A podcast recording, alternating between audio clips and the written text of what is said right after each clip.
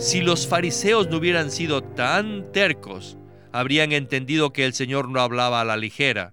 Por el contrario, la palabra del Señor era muy seria y significativa. Pero parece que los fariseos no le dieron importancia. Si hubieran recibido la palabra del Señor, después que el Señor fue crucificado, sepultado y resucitado, después de tres días y tres noches, se habrían arrepentido y habrían creído. Bienvenidos al estudio Vida de la Biblia con Witness Lee. Esperamos que este estudio vida los introduzca en un disfrute más profundo de las escrituras y de nuestro querido y precioso Señor Jesús.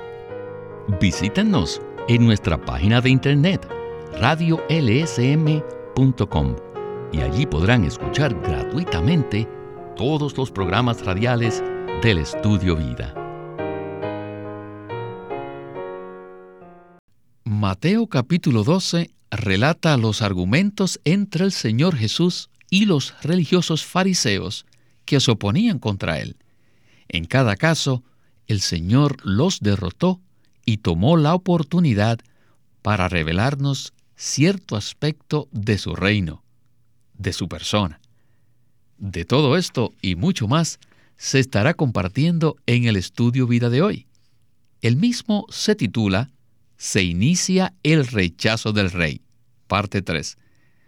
Como de costumbre, tenemos un invitado en nuestro programa, y en esta ocasión es el hermano Miguel Nájera. Saludos, Miguel. Gracias por la oportunidad. Hermano Miguel, en este mensaje estudiaremos Mateo 12, versículos del 38 al 50, donde el Señor Jesús se revela como el verdadero Jonás y el verdadero Salomón, o sea, el hijo del rey David. El versículo 38 dice, Entonces respondieron algunos de los escribas y de los fariseos, diciendo, Maestro, deseamos ver de ti señal. ¿Nos podría usted decir qué nos revela esta pregunta que hicieron los fariseos? Esta pregunta revela la terquedad, la obstinación de ellos. En lugar de reconocer que el Señor los había derrotado y en vez de recibir al Señor para que los iluminara, ellos cambiaron su táctica de ataque y lo tentaron. Aquí vemos un contraste entre la religión obstinada, que rehúsa recibir a Cristo, y el Señor mismo, quien se presenta de una manera tan maravillosa para nosotros. Los que leemos de esta confrontación nos beneficiemos para que abandonemos las cosas religiosas y valoremos a Cristo en todo lo que Él es. Muchas gracias. Ahora, para empezar el mensaje, veamos la respuesta que el Señor Jesús les dio en los versículos 39 y 40. Dice así la escritura. Él respondió y les dijo, La generación malvada y adúltera busca señal, y señal no le será dada, sino la señal del profeta Jonás. Porque como estuvo Jonás en el vientre del gran pez tres días y tres noches, así estará el Hijo del Hombre en el corazón de la tierra tres días y tres noches. Con estos versículos empezamos nuestro estudio vida de hoy. Adelante con Witness Lee. El ambiente estaba allí. y este ambiente le dio al Señor esta excelente oportunidad para revelar a todo el universo algo adicional respecto a su persona. Parece que decía, sí, veréis una señal de mucho significado, la de Jonás. ¿Qué significado tiene esta señal de Jonás? El versículo 40 dice, porque como estuvo Jonás en el vientre del gran pez tres días y tres noches, así estará el Hijo del Hombre en el corazón de la tierra tres días y tres noches. El Señor les dijo que la generación malvada y adúltera de Nínive se arrepintió ante la predicación de Jonás. Pero vosotros, una generación malvada y adúltera, la cual verá la señal del Hijo del Hombre sepultado en el corazón de la tierra durante tres días y tres noches, y aun con esto no se arrepentirá. Lo que el Señor dijo en los versículos 40 y 41 no fue un dicho ordinario, sino una predicción, una profecía. Antes de que el Señor fuera sepultado en el corazón de la tierra, profetizó a los fariseos que Él se quedaría allí tres días y tres noches. Creo que el Señor Jesús se mostró misericordioso al decirles esto. Es como si les dijera, esta es una predicción que os doy acerca de mi muerte y sepultura. Será una señal para vosotros, tal como Jonás fue una señal para los habitantes de Nínive, la cual los hizo arrepentirse. Yo predigo esto ahora, para que cuando lo veáis podáis arrepentiros. Sin embargo, sabemos que ellos no se arrepintieron. Los habitantes de Nínive sí se arrepintieron, pero ellos, una generación malvada, no se arrepintieron. En esto vemos lo necios que eran los fariseos. Pero el Señor Jesús fue muy sabio. Al continuar su conversación con los fariseos, les dio otra señal, la de Salomón. El versículo 42 dice, La reina del sur se levantará en el juicio con esta generación y la condenará, porque ella vino de los confines de la tierra para oír la sabiduría de Salomón. Y he aquí, más que Salomón en este lugar. En los versículos del 40 al 42, el Señor claramente profetizó de su muerte y su sepultura y de su resurrección. En cuanto a la muerte de Cristo y su sepultura, Jonás tipificaba a Cristo, y en cuanto al Cristo que está en resurrección, estaba tipificado por Salomón. Si los fariseos no hubieran sido tan tercos, habrían entendido que el Señor no hablaba a la ligera. Por el contrario, la palabra del Señor era muy seria y significativa. Pero parece que los fariseos no le dieron importancia. Si hubieran recibido la palabra del Señor, después que el Señor fue crucificado, sepultado y resucitado, después de tres días y tres noches, se habrían arrepentido y habrían creído. Pero no lo hicieron. El Señor fue muy misericordioso con ellos. Miguel, esta palabra del Señor, dirigida a los que se le oponían, tiene mucho significado. ¿Por qué escogió el Señor estas dos figuras del Antiguo Testamento para compararse a ellas? Jonás, una representación del Cristo que pasa por la muerte y entra en resurrección, le predicó a Nínive y esta ciudad gentil se arrepintió. Ahora el Señor, quien es mayor que Jonás, y que sería crucificado y resucitado, estaba delante de los judíos en persona. Pero ellos, los fanáticos religiosos, no quisieron arrepentirse. Esto muestra cuán duro y cerrado estaban sus corazones, cuánto se oponían al Señor, cuán profunda era su obstinación. En el cuadro que se ve en Salomón vemos que una persona gentil viene de un lugar distante a oír las palabras de Salomón. El Señor muestra que él, quien era más que Salomón, estaba presente y él hablaba las palabras de sabiduría. No obstante, a los judíos no les importaba ni en lo más mínimo. Aquí se encontraba la persona maravillosa del Señor, el verdadero Jonás, el verdadero Salomón, y se le resistieron y le tentaron, y no estuvieron dispuestos a recibir algo de parte de él. Qué cuadro tan gráfico de la dureza de la religión. Y esto dio lugar que el Señor más tarde rechazara a esa generación maligna y perversa, según consta al final del capítulo. A pesar de todo, esto permitió que el Señor, por su gran misericordia, revelara no a personas que lo buscaban, sino a gente religiosa que se le oponía, que Él moriría y resucitaría, que él hablaría palabras de sabiduría y que presidiría en la edificación de la morada de Dios. Él se revela a personas que lo rechazaban. Esto muestra su misericordia.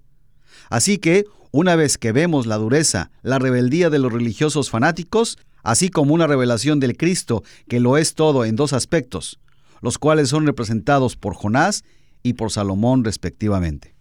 En la siguiente parte del mensaje veremos los versículos 43 al 45. Dicen así, Cuando el espíritu inmundo sale del hombre, anda por lugares secos, buscando reposo y no lo halla. Entonces dice, volveré a mi casa de donde salí, y cuando llega la haya desocupada, barrida y adornada. Entonces va y toma consigo otros siete espíritus peores que él, y entrados moran allí. Y el postrer estado de aquel hombre viene a ser peor que el primero. Así también acontecerá a esta generación malvada. Regresemos a nuestro estudio vida de hoy. A partir de ese tiempo del capítulo 12 de Mateo, el Señor Jesús no haría ningún milagro para los judíos hasta que murió y resucitó. Su muerte y resurrección llegaron a ser la única señal para esa generación. Después de esta palabra, según el relato doctrinal de Mateo, el Señor Jesús indica que esa generación maligna es como el hombre poseído por demonios. Cuando el demonio es echado de un hombre que no se arrepiente ni acepta a Cristo, esa persona se queda vacía por no haber aceptado a Cristo y por tanto queda desocupada. El Señor Jesús comparó a esa generación maligna con una persona endemoniada de la cual el demonio había salido. Y debido a que tal persona no se arrepentía ni aceptaba a Cristo, permanecía vacía y desocupada. El Señor usa aquí tres palabras, desocupada, barrida y adornada. Lo que el Señor Jesús dijo fue una profecía de esa generación necia de los judíos de hoy en día. Siento decirlo porque amo la nación de Israel, pero tengo que hablar conforme a la revelación de Dios. Y lo siento mucho porque ellos han sido limpiados, han sido barridos, o sea, muchas cosas han sido echadas fuera, están adornados. Sin embargo, permanecen desocupados debido a que no recibieron a Cristo. Prefieren permanecer vacíos. Bueno, hermano Miguel, al enterarse uno del estado de la nación de Israel, vemos el cumplimiento de esta profecía. Por ello, me gustaría que usted nos dijera en esta profecía qué significado tienen estas tres palabras, desocupada, barrida y adornada. En estas palabras vemos tres puntos. El primero es que las palabras barrida y adornada se aplican a los judíos que vivían en la época del Señor y al Israel de los últimos tiempos. Barrer implica deshacerse de lo viejo, de lo sucio, de lo no deseado, mientras que adornar habla de cosas atractivas, que llaman la atención, cosas que la gente valora y honra. No hay duda que en los pasados 50 años la nación de Israel ha sido adornada. Así que aquí tenemos a un pueblo adornado, pero desocupado por dentro, pues no tiene a Cristo como su contenido. Aquí tenemos el segundo asunto, que es posible estar barridos y adornados y no tener a Cristo. El propósito por el que somos barridos y adornados es que recibamos a Cristo como contenido. En tercer lugar está el resultado de ser barrido, adornado y con todo y ello no recibir a Cristo. Eso equivale a dar lugar aún más a que el mal, las cosas demoníacas, se infiltren en nosotros. Pues ahora usted está desocupado y Cristo debe entrar en usted, pero no se lo permite. Y el enemigo se aprovecha de este vacío y entra e intensifica siete veces su operación. Así como pasó en Mateo 12 en el caso de los judíos, así sucederá a Israel al final. Israel estará barrido, adornado, pero desocupado. O sea, que no permitirá que Cristo lo ocupe. Quien ocupará a Israel será el enemigo, pero esta vez de manera séptuple. Muchas gracias por su contestación. Ahora, vayamos adelante a ver algo más que el Señor revela concerniente a su reino. En la siguiente parte veremos los versículos del 46 al 50, los cuales dicen así. Mientras él aún hablaba a las multitudes, he aquí su madre y sus hermanos estaban afuera, y procuraban hablar con él. Y alguien le dijo, He aquí tu madre y tus hermanos están afuera y te quieren hablar. Respondiendo él al que le decía esto, dijo, ¿quién es mi madre y quiénes son mis hermanos? Y extendiendo su mano hacia sus discípulos, dijo, He aquí mi madre y mis hermanos, porque todo aquel que hace la voluntad de mi Padre que está en los cielos, ese es mi hermano y hermana y madre. De solo escuchar estos versículos, nos damos cuenta que tienen mucho significado. Para ello, continuemos con nuestro estudio vida. Alguien vino y le dijo al Señor que su madre y sus hermanos estaban afuera y que procuraban hablar con él. Así que mejor anda y sal y háblales. Y esta también fue una situación que le dio la oportunidad al Señor para revelar algo. Entonces les dijo, ¿mi madre? ¿Mis hermanos? ¿Quiénes son mis hermanos? ¿Mi madre? ¿Mis hermanas? Esto indica que el Rey Celestial renunció a la relación que tenía en la carne con los judíos. Renunció a todos estos. ¿Quién es mi madre? ¿Y mis hermanos y hermanas? Todos los que hacen la voluntad de mi Padre. Ellos son mis madres, hermanos y hermanas. En estos versículos del 46 al 50 vemos un gran cambio, el cual tiene que ver con la dispensación. De ahí en adelante la relación que el Señor tiene con la gente no se basa en el nacimiento natural, sino en el espiritual. Todo el que haga la voluntad del Padre que está en los cielos es familia, es pariente de Jesús. En otras palabras, al final del capítulo 12, el Señor indicó claramente que había renunciado por completo al pueblo de Israel. De allí en adelante, su relación con la gente estaría basado en lo espiritual, no en el nacimiento natural. Todos los que hacen la voluntad del Padre son sus parientes.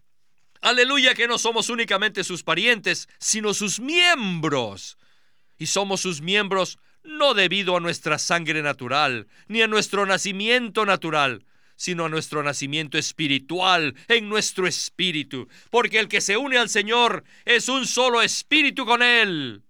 Ahora no solo somos sus hermanos y hermanas, sino que somos un espíritu con Él, y además somos un cuerpo y un nuevo hombre en Él. El Señor Jesús hizo una declaración a todo el universo de que ya no tenía relación con Israel conforme a lo natural. Así que Romanos 11 dice que Israel fue arrancado. ¿Cuándo? Al final de Mateo 12. Además, Romanos también dice que los gentiles fueron injertados en el olivo cultivado. Esto también se llevó a cabo al final de Mateo 12. Aleluya. Miguel, esta palabra del Señor ha sido un misterio por muchos años. El hecho de que el Señor ya no reconociera a sus parientes en lo natural. Cuando uno lo lee por primera vez, tal parece que Jesús no tuviese sentimientos para con su madre y hermanos. Pero, de hecho, nos conducía a todos nosotros hacia algo maravilloso. ¿Verdad? Quisiera expresar que las cosas de la esfera natural tienen como fin revelar las cosas de la esfera divina, las cosas espirituales, las cosas del ámbito de la resurrección. Y debemos tener cuidado de no entender estas cosas según nuestros conceptos naturales. En todo lo que el Señor dijo e hizo en su vida, y en este caso en su ministerio. Él nunca erró. Sabemos por la actitud que el Señor mostró para con su madre cuando estaba en la cruz que él la amaba mucho, la amaba de una manera humana y divina. Aquí vemos algo maravilloso. Es decir, en la realidad del reino de los cielos, la relación que tenemos con Cristo la determina si nosotros, como personas que tienen la vida divina, hacemos o no la voluntad del Padre. El Señor, quien es la realidad del reino, vino para pasar por un proceso mediante el cual extiende su reino orgánicamente, al producir muchos hermanos y hermanas, los cuales son los verdaderos miembros de la casa de Dios en la vida divina. Ellos hacen la voluntad del Padre. Así que aquí vemos un rechazo doble. Primero, se rechaza la relación natural, y este rechazo representa otro rechazo, a saber que el Señor rechaza a Israel, un pueblo rebelde, desobediente y obstinado. El Señor ahora se volvía a los gentiles, como lo indica la representación que vimos en el caso de Jonás y de Salomón. Por el lado positivo, vemos la revelación de la unión orgánica que tenemos con Cristo en el reino celestial, para ser personas que nacimos de Dios y que ahora somos hermanos, hermanas y madres de Cristo, y que hacemos la voluntad de Dios para su gloria. Amén. Bueno, de aquí en adelante seguiremos con este cambio en la dispensación, en el capítulo 13, que tocará unas parábolas que revelan los misterios del reino. Por eso animamos a todos nuestros radioyentes a que no se pierdan el próximo estudio vida. Esperamos que todos nos preparemos para recibir la palabra pura e interpretada del Señor. Aleluya. Que se repita su visita muy pronto, hermano Miguel. Gracias por invitarme, hermano.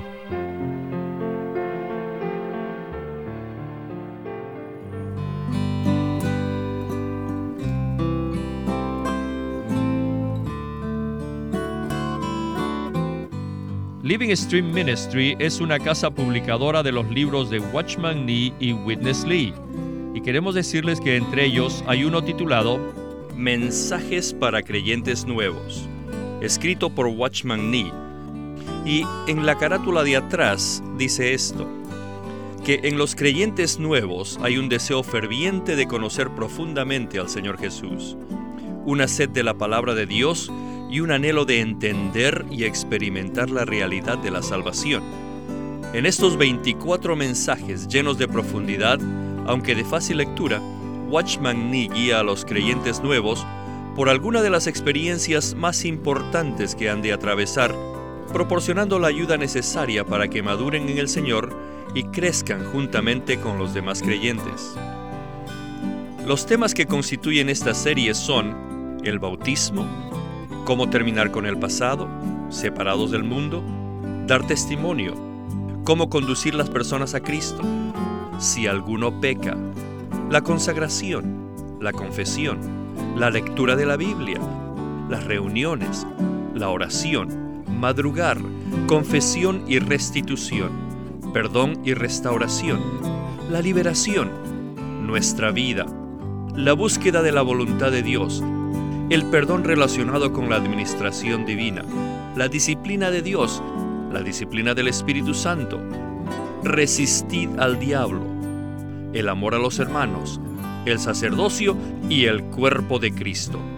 Estos son los títulos que están dentro de esta serie nueva titulada Mensajes para Creyentes Nuevos, escrito por Watchman Nee y les recomendamos esta serie para todos aquellos que recién están comenzando a seguir al Señor, para todos aquellos que tienen un deseo de conocer la verdad de una manera más profunda y todos aquellos que de verdad necesitan las bases sólidas para seguir adelante en su vida cristiana. Y usted puede obtenerlo en su librería cristiana más cercana o llamándonos para pedir más información cómo obtenerlo. Y les recomendamos de verdad esta serie de mensajes dados por Watchman Nee titulado Mensajes para creyentes nuevos. Watchman Nee llegó a ser cristiano en la China continental en 1920, a los 17 años de edad, y ese mismo año comenzó a producir sus primeros escritos. En casi 30 años de ministerio se demostró claramente que él era un don especial que el Señor dio a su cuerpo con el fin de adelantar su obra en esta era. En 1952 fue encarcelado por su fe en Cristo y permaneció en la prisión hasta su muerte en 1972. Sus palabras, sus escritos, continúan siendo una rica fuente de revelación y provisión espiritual para el pueblo cristiano de todo el mundo. Witness Lee nació en 1905 y fue criado en una familia cristiana. A la edad de 19 años fue completamente capturado para Cristo, a quien se entregó incondicionalmente para predicar el Evangelio el resto de su vida. Al comienzo de su servicio al Señor, conoció a Watchman Nee, quien ya era reconocido predicador, maestro y escritor, y con él sirvió en la casa publicadora llamada Librería Evangélica de Shanghai. En 1962, el hermano Lee recibió la carga de ir al occidente y fue y se estableció en California. Su última conferencia, antes de fallecer, fue en febrero de 1997 a la edad de 91 años. Él nos ha dejado una presentación prolífica de la verdad en la Biblia y su obra principal, el estudio vida de la Biblia, tiene más de 25.000 páginas de comentarios de todos los libros de la Biblia, desde el punto de vista del disfrute de Dios que los creyentes deben tener y de la experiencia de la vida divina en Cristo por medio del Espíritu Santo. También fue el editor principal de una nueva traducción de la Biblia en chino llamada La Versión Recobro, la que también está en español y otras lenguas. Esta contiene un gran número de notas explicatorias y referencias marginales que son muy espirituales. En 1965, el hermano Lee estableció el Living Stream Ministry, una corporación sin fines de lucro en Anaheim que oficialmente representa el ministerio de Watchman Nee como el de sí mismo. Este ministerio enfatiza la experiencia de Cristo como vida y la unidad práctica de los creyentes. Este énfasis llevó a las iglesias bajo su cuidado a que crezcan en la vida cristiana y su función en el cuerpo de Cristo él tenía la convicción de que la meta de Dios no es tener solo grupos o fraternalismos cristianos, sino el cuerpo de Cristo. Con el tiempo, los creyentes se reunieron simplemente como las iglesias en su localidad como respuesta a esta convicción. El estudio vida de la Biblia se centra en la experiencia de Cristo como vida, en el aspecto práctico de la unidad de los creyentes.